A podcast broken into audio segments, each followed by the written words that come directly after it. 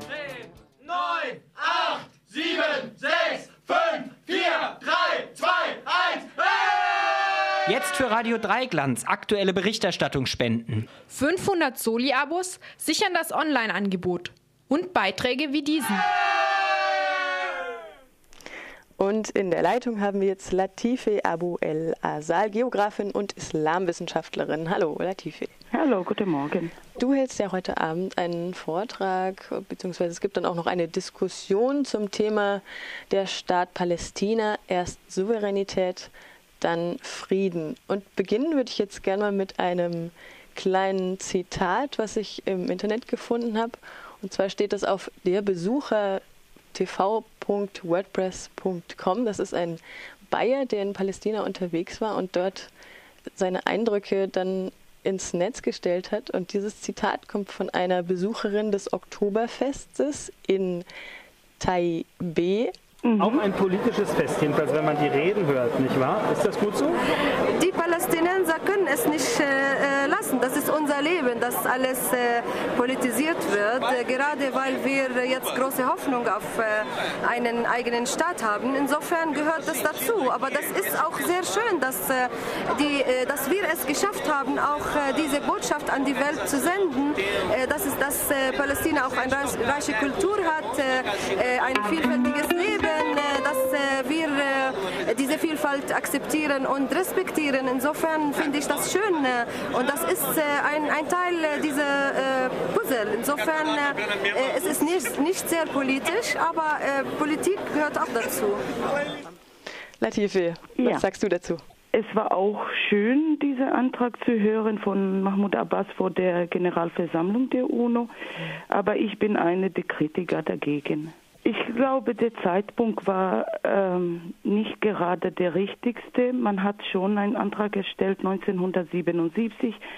Äh, 1988 hat Arafat äh, Israel als Staat anerkannt und hat die Zerstörung Israel von der PLO-Charta auch äh, weggemacht. Äh, trotzdem, meiner Meinung nach, die Welt, die internationale Bühne ist noch nicht so weit, um den palästinensischen Staat anzuerkennen. Mhm. Nun trägt ihr deine Veranstaltung heute Abend den Titel Der Staat Palästina, erst Souveränität, genau. dann Frieden, Ausrufezeichen. Warum hast du diesen Titel gewählt? Also ich habe es ähm, nach einer langen Überlegung und Forschung äh, es ist mir deutlich und klar geworden, dass zuerst muss äh, die Unabhängigkeit und Souveränität Palästinas anerkannt, äh, meine ich von der internationalen Gemeinde, von den Mächten dieser Welt. Und dann kann Frieden äh, abgeschlossen werden, weil die Machtverhältnisse im Moment ähm, sind äh, sehr unterschiedlich. Wir haben Israel, als ein sehr starkes militärisches äh, Land und wir haben die Palästinenser, die unter Besatzung sind oder sich befinden. Aufgrund dessen meiner Meinung nach, Israel kann ähm, die Entscheidung treffen, ich meine hier die israelische Regierung, ob sie Frieden abschließen wollen oder nicht. Natürlich die Regierung Israels ähm, sagt immer wieder, sie wollen Frieden. Aber wegen dieser Machtverhältnisse, diese ähm, Unsouveränitätspalästina, man kann es immer wieder manipulieren oder verschieben oder eine Ausrede suchen. Und aufgrund dessen würde bis jetzt kein Frieden abgeschlossen. Meiner Meinung nach dann zusammengefasst, muss die Weltgemeinde diese Stadt anerkennen und dann kann man für den Frieden dann danach verhandeln. Du hast jetzt mehrmals eben Israel erwähnt. Das ist ja einfach eine unerfreuliche oder, oder unlösbare Geschichte, die Israel und Palästina nun mal verbindet. Aber sind diese Interessen der beiden, sind die nicht einfach total unvereinbar und konträr? Also meiner Meinung nach, äh, es ist eine lösbare Geschichte. Wir haben die UNO-Resolutionen, die für einen Staat Palästina sprechen. Ähm, die Lösung meiner Meinung nach sind in, den, diese UNO-Resolutionen. Äh, wir haben die Resolution 181 von 47. Äh, und das ist der Teilungsplan äh, Palästinas, ein Staat für den Juden, ein Staat für den Araber. Dann haben wir die Resolution 242 und das ist ein ähm, äh, es fordert Israel, sich äh, von den besetzten Gebieten äh, zurückzuziehen. Wir haben die Resolution 446, die entspricht die, des, des Status ist, äh, Jerusalem, Entschuldigung, Jerusalem und die Siedlungen. Und dann sind die Themen, die, die man darüber sprechen soll und muss. Man darf nicht es immer auf Zeit spielen und dann es immer wieder verschieben. Meiner Meinung nach, die Lösung ist da, aber die Wille fehlt.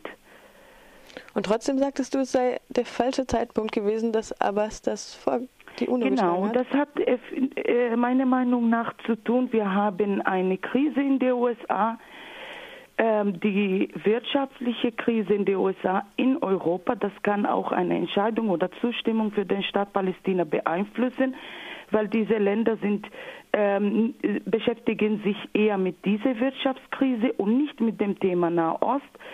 Wir haben auch die ähm, Obamas Regierung, die vor der Wahlen steht. Da haben wir ein starkes israelisches Lobby in den USA, kann diese Wahlen beeinflussen. Wir haben äh, die Aufstände bzw. der arabische Frühling.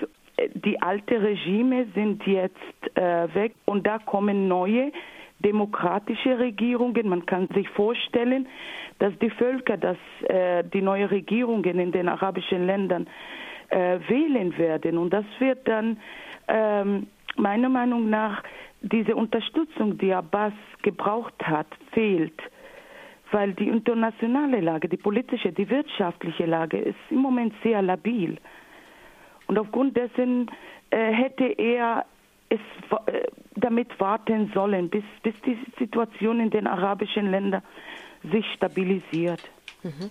Also der arabische Frühling sei eher keine gute Voraussetzung, sagst du jetzt, ähm, für diesen Antrag. Ist es gleichzeitig auch eine Bedrohung für Israel? Ähm, also ob es eine Bedrohung, eine direkte Bedrohung für Israel ist, ich kann äh, es nicht sagen. Man weiß nicht, wie das alles endet wird ob es äh, wieder äh, undemokratischen Regierungen bzw. Personen an die Macht kommen werden ähm, in Ägypten. Und das ist ein sehr wichtiges äh, Land.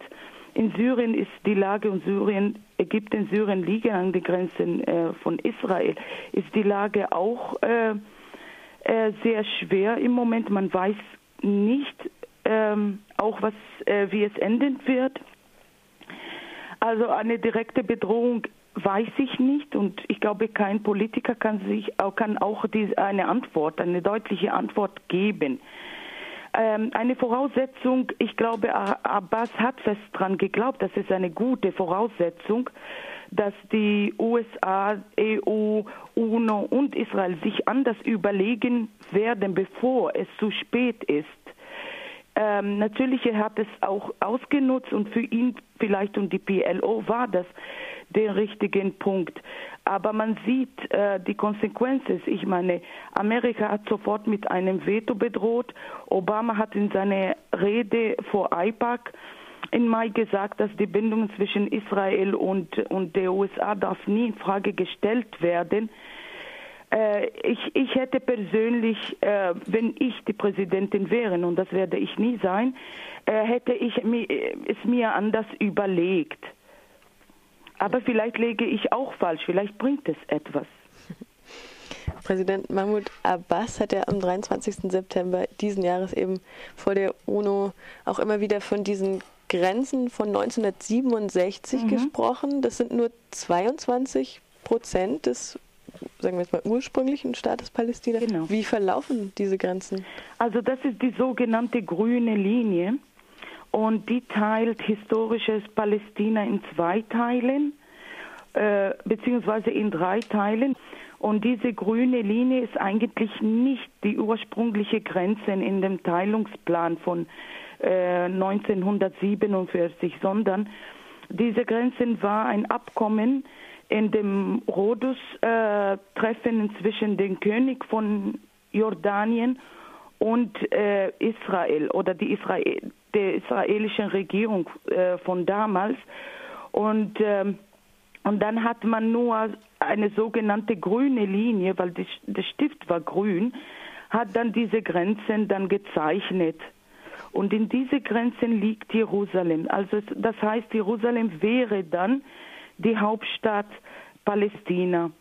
Und ähm, wenn es einen zukünftigen palästinensischen Staat äh, geben wird, dann wird es in Gaza und der Westbank sein. Und das wären dann die 22 Prozent historisches Palästina weil du gleich zu Anfang vom falschen Zeitpunkt sprachst, gehen wir nochmal zurück ähm, zu den, den so, sogenannten Osloer Friedensverhandlungen. Mhm. Da hat ähm, Zenit online geschrieben, nie wurde so wenig für den Frieden getan wie damals. Was sagst du dazu? Ja, das ist schon äh, richtig. Ich glaube, man hat äh, diese Abkommen mit äh, gutem Willen unterschrieben. Äh, ich glaube, äh, die Geschichte wäre anders verlaufen, wenn äh, der israelischen, der damalige israelische Präsident nicht von einem Extremisten ähm, religiösen Jüden umgebracht wurde, weil der Rabbin, der damalige Präsident Israels, Rabbin, war für den Frieden. Und denn dieses Abkommen sollte Palästina innerhalb fünf Jahren, also das heißt 1998 hätte ein Staat Palästina entstehen sollen, müssen, können. Aber nach der Ermordung von Rabin äh, hat sich die Lage von beiden Seiten skaliert und so kam es zu, ähm, zum Scheitern von diesen Friedensverhandlungen. Und das Abkommen wurde bis jetzt nicht äh, vollendet. Hm. Latife Abu El Assal. Du sprichst heute Abend um 19 Uhr im Café Velo im Mobile in der Wenzinger Straße 15. Genau. Ähm, hast du noch ein Schlusswort? Dass es Frieden herrscht.